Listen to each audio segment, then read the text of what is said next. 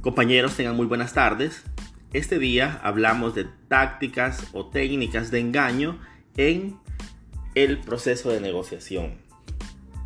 Si bien la denominación del tema es tácticas o técnicas y podría parecer que está al alcance de nosotros al momento de negociar, es importante señalar que no siempre son recomendadas, que obviamente lo que se recomienda es ser auténtico, ser vos, pese a ciertos errores que podamos tener, incluso en nuestra expresión, incluso en nuestra forma de actuar, pero ser lo más auténtico posibles.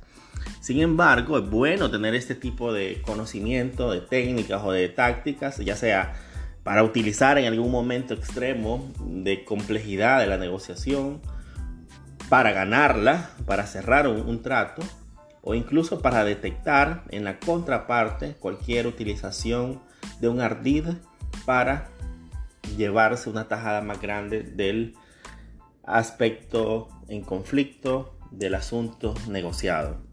Estos son parámetros o técnicas bastante, bastante utilizadas por todos.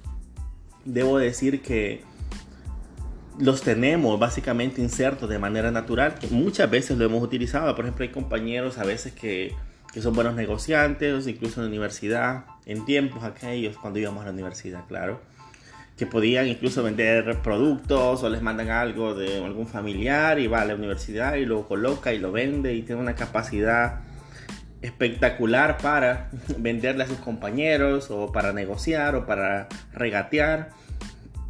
Pero esa capacidad, ese tipo de, de aspectos lo podemos manejar en varios ámbitos. Por ejemplo, en aquellos ámbitos comerciales, en un ámbito familiar, no siempre pueden surgir en, en, todos los aspectos que nos desarrollamos. Así que hay la importancia de extenderlo.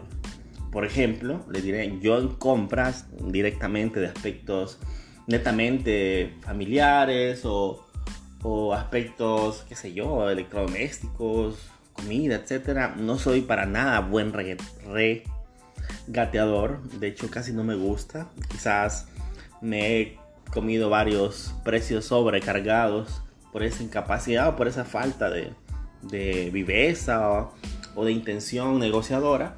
Sin embargo, hay otros aspectos en mi trabajo en los que sí se me hace mucho más sencillo y puedo tener posturas mucho más radicales, mucho más extremas para llegar a acuerdos que me beneficien a mí o a mis representados.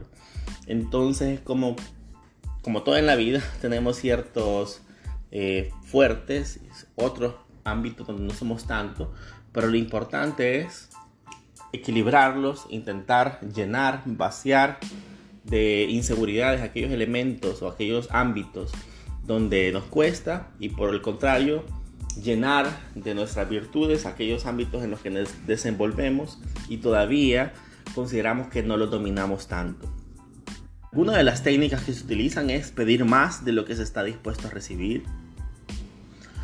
Les comento, en, hace poco yo hablaba con un, con un amigo, él es, bueno, no es de mi círculo social, él tiene muchísimo dinero, él, pero lo conocí siempre en el trabajo y me topé con él hace poco en una diligencia y me decía, por ejemplo, que él tiene una, un negocio de carros en San Salvador y que de parte del gobierno, eh, bueno, fue en 2019, finales de 2019, le solicitaron los precios de las, G, bueno, de las GM, de las camionetas presidenciales. Y él dice que dijo, bueno, voy a dar un precio muy alto para que irle bajando y lleguemos al precio exacto el que yo quiero darlo, donde no pierdo ni gano demasiada, demasiado eh, demasiado dinero a, ser casi estafador. Entonces dio el precio más alto. Vino el gobierno y dijo, perfecto, queremos tantas, no recuerdo si 10 o 12 de esas camionetas ultra lujosas.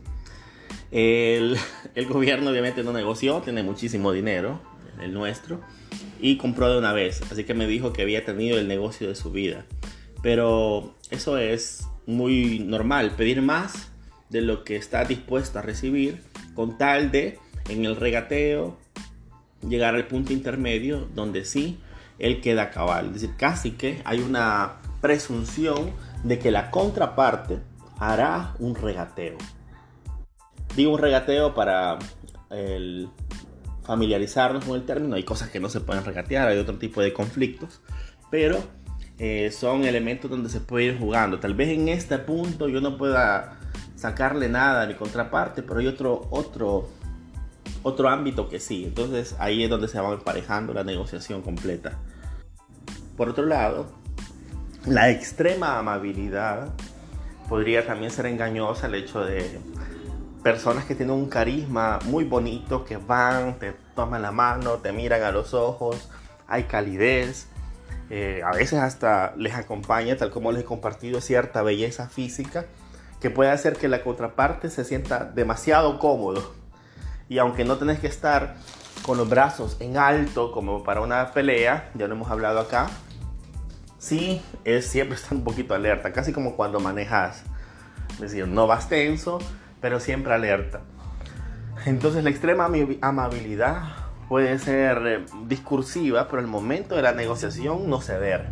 Entonces, esa confusión nuestra, es decir, ah, bueno, pero esta persona es muy amable, pero, pero no cede, puede hacernos caer en cierto error. Igual nosotros podemos utilizar esto, así como lo podemos usar contra nosotros, nosotros también lo podemos utilizar en una mesa de negociación cuando somos parte.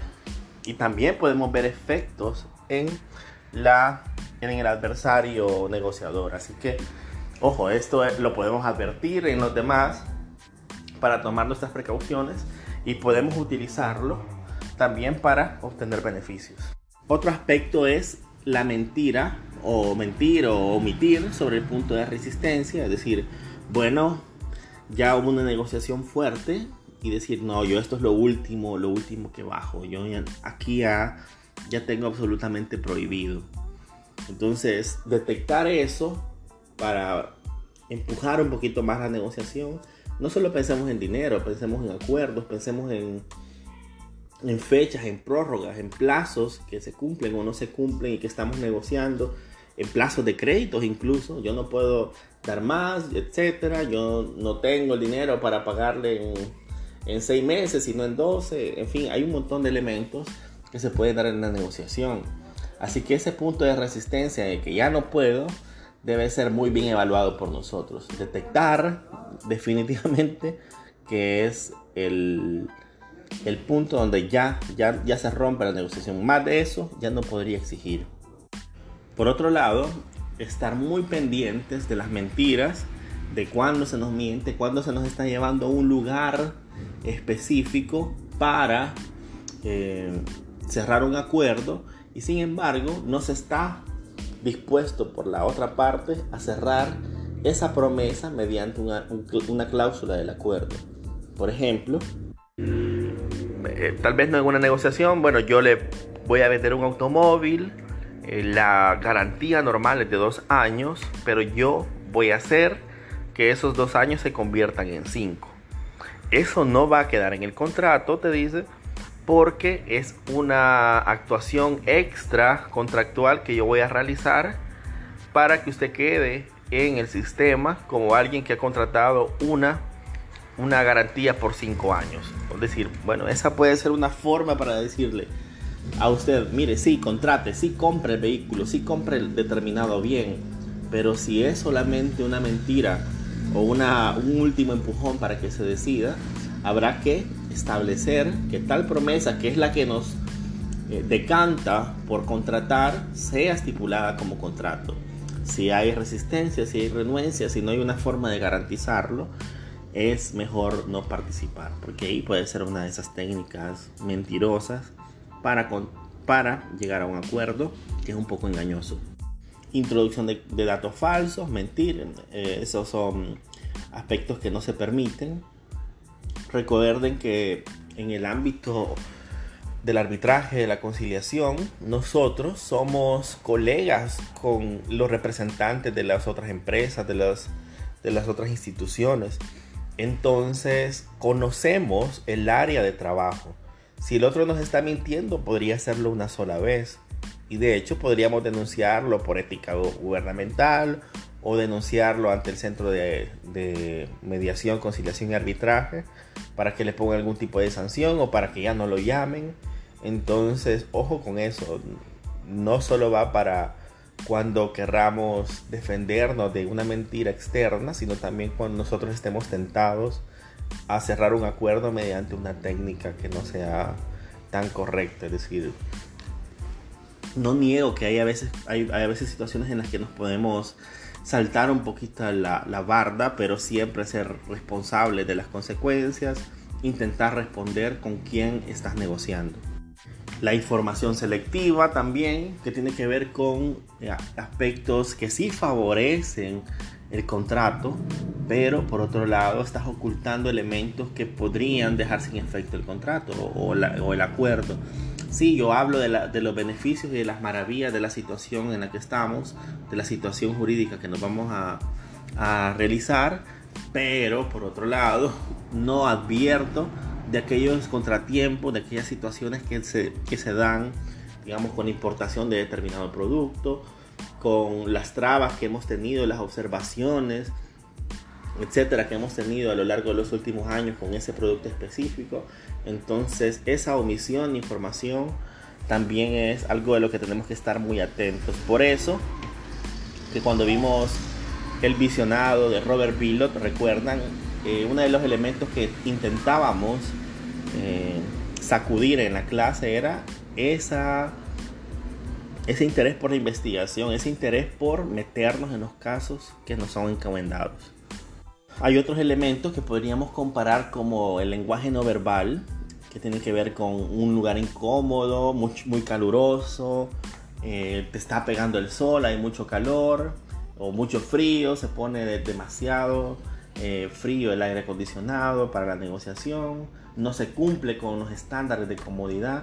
Todo ese tipo de elementos pueden ser eh, en realidad factores decisivos al momento de una negociación. Así que son elementos que podemos y debemos juzgar previo a entrar a ellos. Si realmente la incomodidad es grande, se puede suspender la reunión o audiencia. Ojo con eso, cuando vos te sentás a una negociación en el ámbito de la ley de mediación, conciliación y arbitraje, no es obligatorio, nadie pone una pistola para cerrar ahí el acuerdo. Podemos suspender, podemos expresar los motivos y suspender las audiencias. Ojo con eso. La incomodidad incluso nos puede llevar a perder un poquito la cabeza, desconcentrarnos y llegar a acuerdos que no son los que estamos autorizados o los que son más convenientes para nuestros intereses. Por último, evitar ataques personales, amenazas a la contraparte, son cuestiones básicas de convivencia para las negociaciones. Muchísimas gracias por su atención les he dejado por ahí un visionado que nos servirá para ver algunos elementos, algunas situaciones de negociaciones engañosas y esperen por ahí un foro que tendrá como límite para contestación el día jueves. Feliz tarde.